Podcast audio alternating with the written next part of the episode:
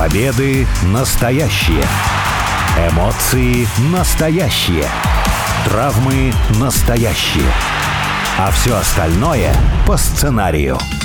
Это все по сценарию. Первая радиопрограмма на русском языке, посвященная профессиональному рестлингу. Алексей Красильников зовут меня. У микрофона также обозреватель портала VSPlanet.net Сергей Вдовин. Сергей, привет. Привет. Давай сегодня в преддверии шоу WWE WrestleMania Backlash, где в основном проводятся матчи, которые так или иначе связаны с теми матчами, которые состоялись на Расселмании за месяц до того, поговорим, собственно, о реваншах, о повторных матчах, о том, как в рестлинге удается один и тот же матч, допустим, возить по Европе, по Соединенным Штатам, по всему миру, показывать одни и те же матчи, а зрители на него все равно приходят. Потому что, мне кажется, это очень сильно отличает рестлинг от любого другого вида спорта, потому что там показали какой-то один поединок, я не знаю, боксеры или бойцы ММА провели какой-нибудь футбольный хоккейный матч, и все. Следующий э, матч этих же противников — это событие, это какое-то крутое мероприятие, которое, может быть, не сразу и произойдет, а вот в рестлинге все совершенно как-то по-другому. Ну, слушай, не стоит, мне кажется, недооценивать смешанное единоборство, потому что это мы привыкли к UFC. В UFC действительно там звезды получают кучу денег. А если какой-нибудь местный взять, вот самый мой любимый Красноярский клуб, где люди два на два в клетке дерутся, так они там каждую неделю те же самые дерутся. Это источник заработка в любом случае. И понимаешь, если ты можешь себе позволить, что ты раз в год провел матч и заработал за него, ну, например, 100 тысяч долларов. Это достаточно большие деньги, заработать их еще попробуй. А те, кто не могут себе такого позволить, поэтому приходится выступать регулярно. Соответственно, качество, может быть, такого зрелища будет падать, но, тем не менее, люди же тоже хотят как-то кушать и продавать билеты. Если других участников каких-то нет, так что делать-то? Больше никакого варианта не предвидится. Ну, все-таки мы говорим о рыночной ситуации, да, когда повторы, реванши, одну и ту же, ну, грубо говоря, спортивную программу возят по разным регионам и просят за это деньги. И главное, деньги это платят. Причем в рестлинге, я так заранее забегая вперед, может быть, небольшой такой конфликт, что ли, получится. Раньше было по-другому. Конфликт, я имею в виду, разная точка зрения может возникнуть.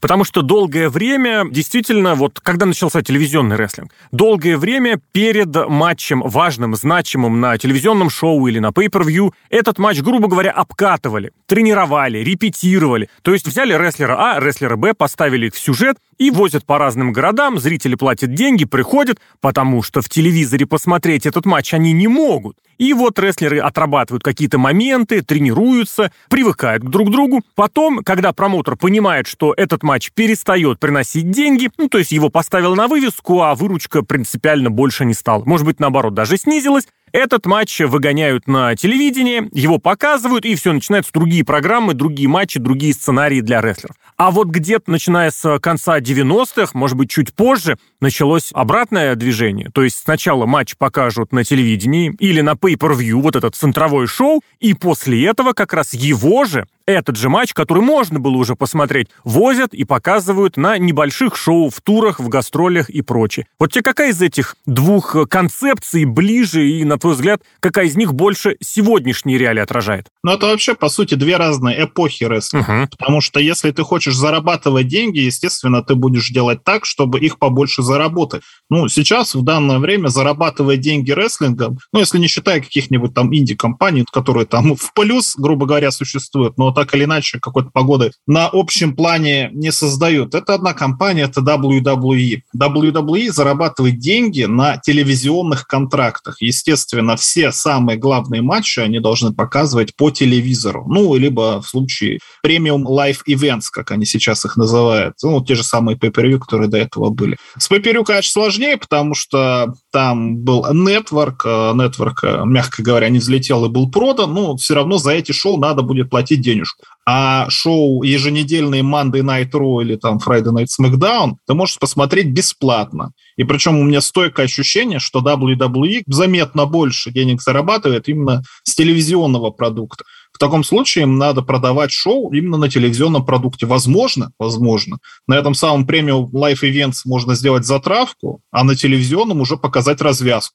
больше рейтингов принесет, и впоследствии больше можно получить денег за то же самое шоу, которое ты до этого продал. Можно даже и тому же телеканалу. Поэтому сейчас у WWE выбора нет, им надо именно матчи показывать в первую очередь самые значимые на телевидении. Но ты немножко все-таки по-другому ситуацию повернул. Я больше говорю вот об... Пока что, вот на данный момент, я говорю про те туры, куда ездит э, компания. Ну, сейчас э, чуть меньше, в коронавирус вообще не ездили. Вот прям, что называется, каждую неделю. Расписание в WWE в том же было следующим, что, грубо говоря, пятница, суббота, воскресенье ездит рестлер с домашними шоу, вот эти гастроли. В понедельник он приезжает на телевизионное шоу, вторник, среда он, условно говоря, отдыхает. Те, которые работают во вторник, у них все было смещено, соответственно, суббота, воскресенье, понедельник они на гастролях по тем самым разъездам, вторник они на записях, дальше отдыхают. Вот такие моменты, где уместнее? Потому что, давай будем честны, рестлинг с точки зрения таланта, с точки зрения атлетизма сейчас на пике. Никогда не было такого талантливого поколения, никогда не было такого атлетичного поколения, за редкими, естественно, исключениями, но я говорю так, э, грубо говоря, широко, так обобщаю. Так вот, нужно ли выпускать рестлеров заранее, чтобы они действительно, может быть, подготовились, приноровились. Для многих важно действительно отрепетировать что-то. Мы это прекрасно видим на примере женского рестлинга, когда недостаток практики очень к плохим последствиям приводит. И, соответственно, потом, когда они все это уже отработают, когда зрители поймут, м-м, затравочка, посмотри-ка, я посмотрел на них на house show, интересно, что они покажут в телеке. Или же наоборот, в телеке показали, вау, круто, бах, и потом везут, смотрите, зрители, вы купили билет на наше шоу, и мы вам эксклюзивно, умалчивая о том, что этот же матч будет на завтрашнем шоу, но и вам покажем вживую. Вы можете лично засвидетельствовать вот такое зрелище. Тут несколько факторов складывается. Если смотреть с точки зрения профессионального рестлера, то выступление перед людьми, перед живыми людьми, которые на тебя реагируют, как мне кажется, но ну, это создает дополнительное давление на рестлера. То есть надо выступить, надо хорошо выступить, не попасть в лужу. Сейчас же, кстати, заметь, что шоу, если мы, допустим, возьмем WWE, они выступают в подготовительном центре, там 350 человек, зрители так или иначе. И рестлеры потом появляются не на ТВ, но потом готовятся показаться в зале, ну, что называется, в темных матчах, разогревочных матчах, которые по телевизору не показывают, но все равно где много людей. То есть рестлеру все равно к этому надо привыкнуть, так или иначе. Отсутствие тех самых house show, о которых ты сейчас говорил, это, естественно, минус, потому что когда на тебя смотрят 5000 человек, и тебе надо хорошо выступить, при этом ничего не забыть, ничего не запороть, ну, это действительно сложно. Второй момент – это о том, что на house show матчи показывают серьезные, как правило. Например, помнишь, мы с тобой ходили на шоу, когда WWE приезжали в Москве, там были матчи со столами, там был матч по угу. правилам уличная драка. Ну, да. Причем на всех домашних шоу это как бы стандартная практика. То есть, когда тебе продают домашнее шоу, там обязательно будет какой-нибудь такой замороченный матч, матч в клетке, например. Когда мы последний раз видели матч в клетке на телевидении? Ну, дай бог его там два или три раза в год покажут, да, ну, а почаще. на домашнем ну, шоу тогда. они эту угу. самую клетку возят постоянно, то есть если приехали да. в, в твой да, город, да, да ты видишь живьем то, что тебе не показывают по телевизору. Так, естественно, надо идти. Но это такой более маркетинговый, конечно, прием, потому что э, в том же самом матче с клеткой можно не показывать каких-то зубодробительных приемов, но все равно периодически ёкает. То есть ты угу. думаешь, ну вот приехал у тебя чемпион защищать свой титул. Это шоу нигде не показывается. Вряд ли чемпион проиграет потому что смена чемпиона – это действительно важный момент. Но все равно, когда после какого-то серьезного приема рестлер вырывается на 2.99, ну что-то у тебя ёкает. Ну, потому что рестлинг живьем – это совершенно другое зрелище, чем то, что ты его смотришь по телевизору. А вот что ты скажешь о японской практике, когда перед большим матчем возят э, не матч один на один у исполнителей, а э, какие-то большие командники? Вот для примера, на воскресном рестлинг Донтаку в Нью-Джапан был матч за чемпионство, за главное чемпионство Казучика Акада и Тацуэ Найта, два блестящих японских рестлера, одни из лучших исполнителей этого поколения. Перед этим на протяжении нескольких э, недель они ездили с командными матчами друг против друга. Акади, соответственно, по его группировке напарник всегда сопровождал. У э, Найта его напарник по группировке сопровождал. Там иногда были матчи 2 на 2, 3 на 3. Ну и ты понимаешь прекрасно, что непосредственно Акада и Найта в этом матче друг с другом э, взаимодействовать не будут. Но гипотетически ты вроде действительно посмотрел матч, где один был против другого. То же самое перед э, апрельским шоу, где Казучика Акада защищал чемпионство от Зака Сейбра. Там то же самое было. Группировка Акады, группировка Сейбра. И они объединяются по два, по три человека, проводят матчи. И ты даже видишь регулярно матчи, в которых э, чемпион сначала проигрывает вот эти командные матчи, а затем в матче уже непосредственно один на один, где титул на кону, для кого-то внезапно, он производит успешную защиту. То есть вроде бы ты свел на одну афишу в один матч рестлеров, и, может быть, они где-то на какой-то небольшой промежуток времени действительно выйдут на ринг один на один. Но, с другой стороны, они все вот держатся друг от друга подаль. И таким образом серьезные, солидные, громкие матчи, если говорить про них э, в режиме один на один, они действительно происходят не так часто. Я вот сейчас пока поищу даже специально, сколько было матчей один на один вот на важных шоу непосредственно как раз у Акада и Найта. Но сейчас очень хороший пример. Это как раз-таки в WWE в ближайшие выходные будет матч 3 на 3. Тоже угу. Роман Рейнс будет с братьями Уса в одной команде, а Дрю Макинтайр будет с командой РК Бро, Рэнди Уортон и Ридл. Это очень хороший, на самом деле, пример, потому что ожидание праздника гораздо интереснее, чем сам праздник. Тоже хороший пример и совсем недавний, это Расселмания, которая прошла совсем недавно, в начале апреля. Мы все ждали матч Брока Лестера против... Романа Рейнса. Романа Рейнса. Ждали, думали, кто выиграет, как выиграет. Какие-то... Брок Лестер ездил на машине, постоянно третировал Романа Рейнса. Было интересно. А потом бац, матч, 13 минут и все. И ты как бы понял, ну, может, меня немножко обманули или нет. Но это просто один пример. Обычно так и бывает, что когда ты чего-то ждешь, когда тебя дразнят чем-то, ты только разогреваешься и получаешь от этого больше удовольствия. То же самое в Нью-Джапане. Очень хорошо они на самом деле придумали. У них же тоже надо понимать немножечко другая система, как они эти шоу продают. Там, конечно, они показывают его по телевидению, но так или иначе за очень много лет у них выработалась, я не знаю, традиция или какое-то ремесло, угу. что они проводят матчи такими сериями. То есть они в течение месяца, например, матчи не проводят, шоу свои не проводят, рестлеры лечатся, выступают или там записывают какие-нибудь для Ютуба виньетки и промо различные, а рестлингом они занимаются, ну, грубо говоря, после этого одну неделю, но каждый день с разъездами, благо Япония страна небольшая, переехать из одного места в другое не очень сложно. И вот эти матчи они показывают, и в данном случае это еще лучше работает, потому что ты можешь и за рестлером-то, в принципе-то, и съездить тоже, если у тебя выдались выходные, ну, да, грубо да. говоря. Ты можешь из одной префектуры в другую вместе с рестлером съездить и посмотреть два разных матча с теми же самыми участниками, но в разных комбинациях. Мне кажется, это очень хорошо. Угу. Ну а почему тогда эту практику нигде не задействуют, не заимствуют? Все-таки да, в WWE, ну и в других американских конторах которых считалось как-то элитнее вот действительно привести какой-то значимый матч. Посмотрите, мы к вам привезли матч за чемпионство мира. Вроде бы это нивелирует как-то вообще статус чемпионского матча, а с другой стороны гипотетически должно, по идее, продавать. Мол, посмотрите, у нас на шоу, на которое придут там две с половиной-три тысячи человек, дай бог, конечно, чтобы всегда приходило больше, будет аж целый матч, посмотрите, за чемпионство. Вон на Расселмании там 75 тысяч было в зале, и у нас вот в нашей деревне. Ну, как говорит постоянный спикер радио «Спутник» Анатолий Вассерман, это Соединенные Государства Америки. То есть переехать с одного штата в другой достаточно проблематично, и люди там, ну, как-то более-менее со своей ментальностью везде находятся. Угу. Ну, естественно, если у вас в Техасе проходит матч, титул, ну, конечно, да я давай пойду, да посмотрю, правда, потом через два дня тот же самый матч показывают, например, в Нью-Мексико. Сложно сказать об этом, но то, что ты посмотрел титульный матч, и опять же, как правило, WWE этим очень часто пользуется, это матч будет гиммиковый, то есть с интересным каким-то условием.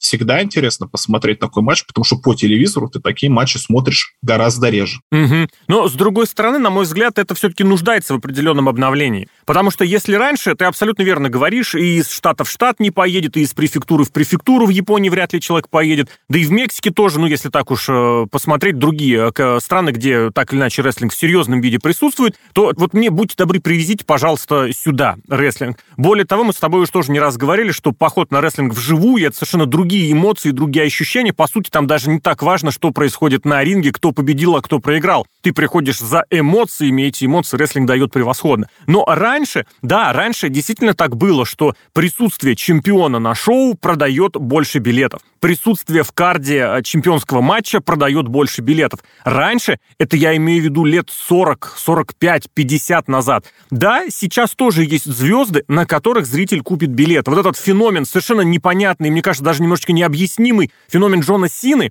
который после в целом-то очень сильно понизивший аудиторию эпохи вот это Ruthless Aggression, когда зрителей стало очень мало. После аттитуды, когда залы ломились, буквально в течение двух-трех лет можно было посмотреть э, и посчитать зрителей чуть не то, что по пальцам руки, да, но посмотреть, что аудитория шоу в том же городе, в тот же день, примерно со схожим статусом и, может быть, даже порой со схожими рестлерами, с теми же, собирала вдруг внезапно в два, в три, в четыре раза меньше людей появился Джон Сина, пару лет его раскрутили, и зритель снова на рестлинг пошел. Это феномен, который я не знаю, что с ним можно сделать, как его можно объяснить. В последнее время вроде бы Роман Рейнс тоже немножечко с этим справляется, но это тоже какая-то единица, это абсолютно топовая звезда, и Рейнса к этому вели много лет, а Сина к этому практически через два, через два с половиной года пришел, поэтому феномен это отдельный. Ну так и вот, и со временем как-то мы все-таки пришли к тому, что в одной компании, что в другой, что в третьей, идут больше на бренд. Вот, смотрите, у нас будет шоу Impact Wrestling, давайте на него сходим. Ну, когда они еще ездили по турам, они уже достаточно давно не ездят. Вот шоу All Elite Wrestling, мне вообще все равно, какой там будет кард, какие будут участники, какие там будут титульные матчи, я пойду на шоу All Elite Wrestling. WWE то же самое. Вот ты опять же можешь вспомнить, когда приобретали билеты на эти самые шоу WWE, когда они приезжали в Россию в начале 2010-х, вообще абсолютно все равно было, какой карт. Чемпионский матч, клеточный, с лестницами, с чем угодно, ты все равно идешь посмотреть. Ну, Россия здесь отдельный, конечно, вариант, другое исключение, э, особенное исключение, потому что и до того шоу вообще не было. И ты просто рад тому, что до тебя они доехали. Но по Соединенным Штатам-то это все должно куда-то уже э, уйти в другую эпоху, в другое время, потому что наличие чемпиона в карде, чемпионского матча, оно совершенно уже, казалось бы, не повышает его статусность. Вот есть сейчас очень расхожая в интернете фраза, очень хорошая, что суперзвезда может продать зал, а бренд угу. может продать стадион, ну, в смысле ага. билеты, то есть столько зрителей, то есть можно прийти на бренд. Но тут э, палка о двух концах, потому что бренд, в данном случае WWE, как правило, имеется в виду, продает стадионы там, где обычно они просто не ездят. Вот э, ближайшее шоу в Великобритании, которое ожидает с 3 сентября, стадион Уэльси будет, они уже, мне кажется, продали весь этот стадион, сколько там, 80 тысяч, 90 тысяч посадочных мест. Очень много. Ну, просто потому, что таких больших шоу в Великобритании не было 30 лет, с 92 года. То же самое Расселмания конечно, стадион, потому что WrestleMania это главное шоу года. SummerSlam, наверное, второе по значимости шоу года. Uh-huh. Royal Rumble, там дорога на эту WrestleMania собирается. Это вот как раз-таки те шоу, на которые продаются стадионы, и они уехали в Саудовскую Аравию. Тоже очень много людей. Там особенная, да, ситуация. То есть э, в данном случае это работает. Если они будут каждый раз продавать свое шоу на большой стадион, вряд ли, потому что тогда значимость этого самого шоу пропадет. Но тут преимущество в том, что Америка страна большая, действительно большая, сколько там, 4 часовых пояса, это нам кажется в России, что да кто они за мухрышки какие-то. Нет, на самом деле действительно очень большая страна. Там живет очень много людей, больше 300 миллионов, и ты просто физически не можешь там шерстить или еще что-то. Ну, грубо говоря, ты приехал. Я понимаю, что есть штаты, где рестлинг более популярен, где менее популярен, uh-huh. но так или иначе, ты выступил, например, в Техасе, ты можешь выступить в Далласе, ты можешь выступить, какие там еще города, Хьюстоне. В Остине, Сан-Антонио, Хьюстон, да-да-да. То есть это четыре города, один штат только, и на каждый ты, естественно, будешь продавать, потому что, ну, ехать далековато, ну и понятно, что там все больше о себе думают, зачем ехать в чужой город, если в наш город обязательно они приедут. Зрители об э, шоу соскучиваются, потому что, опять же, я повторюсь, что на домашнем шоу на этом, как правило, матчи ну, высокого калибра, да, это титульный матч, и с интересным гиммиком будет. Всегда интересно посмотреть матч со столами, кто в этот стол упадет, и каким образом, к тому же вживую. Телевизор ты смотришь одно, а вживую другое. Угу. И вот они со штата в штат будут колесить, ну, за год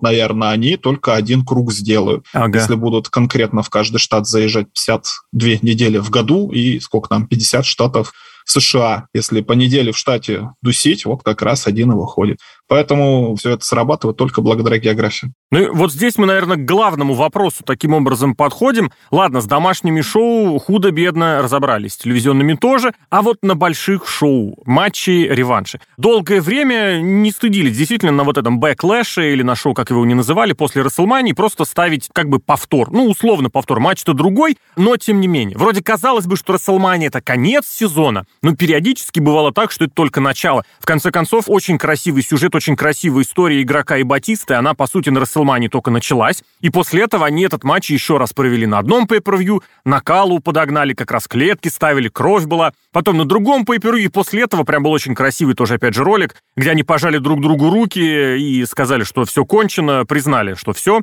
их история здесь а, завершена. Сейчас тоже смотришь на pay-per-view WrestleMania Backlash, который вот в воскресенье, 8 мая, и понимаешь, что очень во многом карта повторяет WrestleMania.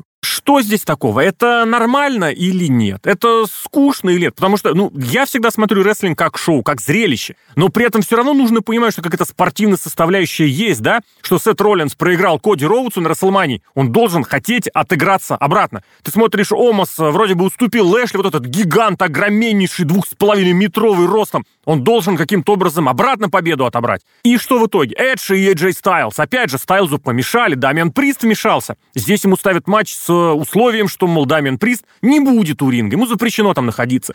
Но вроде всегда сидит в душе вот это, что опять эти же рестлеры, матч, реванш. Плюс, опять же, давай будем честны, и по интернету прошла вот очень громко, очень сильно вот эта волна, причем искусно запущенная волна возмущения постоянными повторами на шоу WWE. И это мы еще с тобой говорим только про вот эти премиум-шоу, бывшие pay per сейчас они называются премиум лайф-ивенты, а ведь и на еженедельниках бывает тоже. Один на один, два на два смотришь один и тот же матч из недели в неделю на бесплатном телевидении. Казалось бы, прямая дорога к тому, чтобы в следующий раз я это вообще не стал смотреть и шоу ваше выключил. Мне кажется, эти все премиум лайф-ивенты в ближайшем будущем, ну, наверное, лет в течение десяти, от них надо будет отказываться, потому что, ну, они зачем? Потому что они зарабатывают деньги как раз-таки с телевизионных контрактов, и если у нас сюжет, например, Куди Роудса и Сета Роллинза, если Сет Роллинз был не готов конкретно к Сету Роллинзу на Расселмане, и он хочет сделать какой-то реванш совершить, то почему бы его сделать не на Ро? Ведь у нас же тоже были такие примеры, э, например, шоу NXT, где на большом крупном шоу Брон Брейкер проиграл Дольфу Зиглеру, а на Ро через два дня кстати, на шоу уже, которое транслируется... Хотя и NXT, кстати, транслируется на том же самом телеканале USA. Да-да-да. Но так или иначе, которое посмотрели раза в 4 больше зрителей.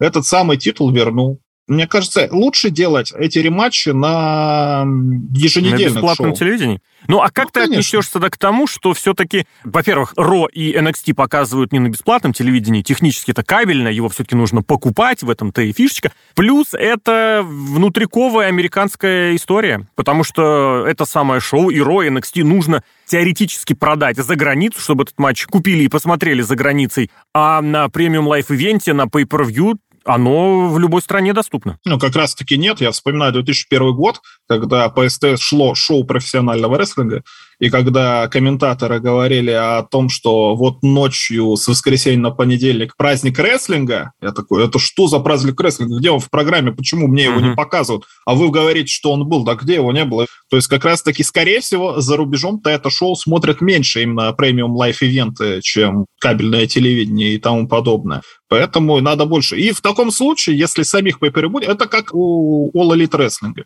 У них есть 4 шоу в году. И ты понимаешь, что если готовится большое шоу, значит, там будет супер-пупер-мега-матч. Uh-huh. Мне кажется, что только благодаря этому в AEW они все еще же продают по системе pay-per-view, да. которой мало кто пользуется, только там бокс иногда там идет, или какие-то матчи супер-пупер невероятного уровня. Сколько оно стоит? 60 долларов? 50 долларов? Ну да. Достаточно большие деньги. Это полгода WWE Network можно смотреть. И продают же. Конечно, не миллионами, как раньше WWE продавали, но так или иначе, это действительно крупная сумма. И WWE может это расценивать как хороший ход. Вот они оставят 4 шоу, грубо говоря, WrestleMania, Raw Rumble, SummerSlam и что-нибудь там осенью. Не обязательно Survivor Series, как это принято, ну, да. там, да, да, TLC да. сделать, Extreme Rules, что угодно, в принципе. Это будет серьезное шоу. Можно туда продать стадион, и никаких реваншев не надо. Вот реванш может быть на общем телевидении. Для тех, кто не посмотрел оригинал, вот вам, пожалуйста, реванш. Но, с другой стороны, а зачем тогда нам смотреть оригинал, если все равно да? будет реванш? Да. Тут палка о двух концах. Или зачем нам смотреть повтор, если мы видели только что этот матч? Долгое время на WWE вообще пошучивали, да, что любая программа, любой сюжет э, двух или рестлеров, или команд,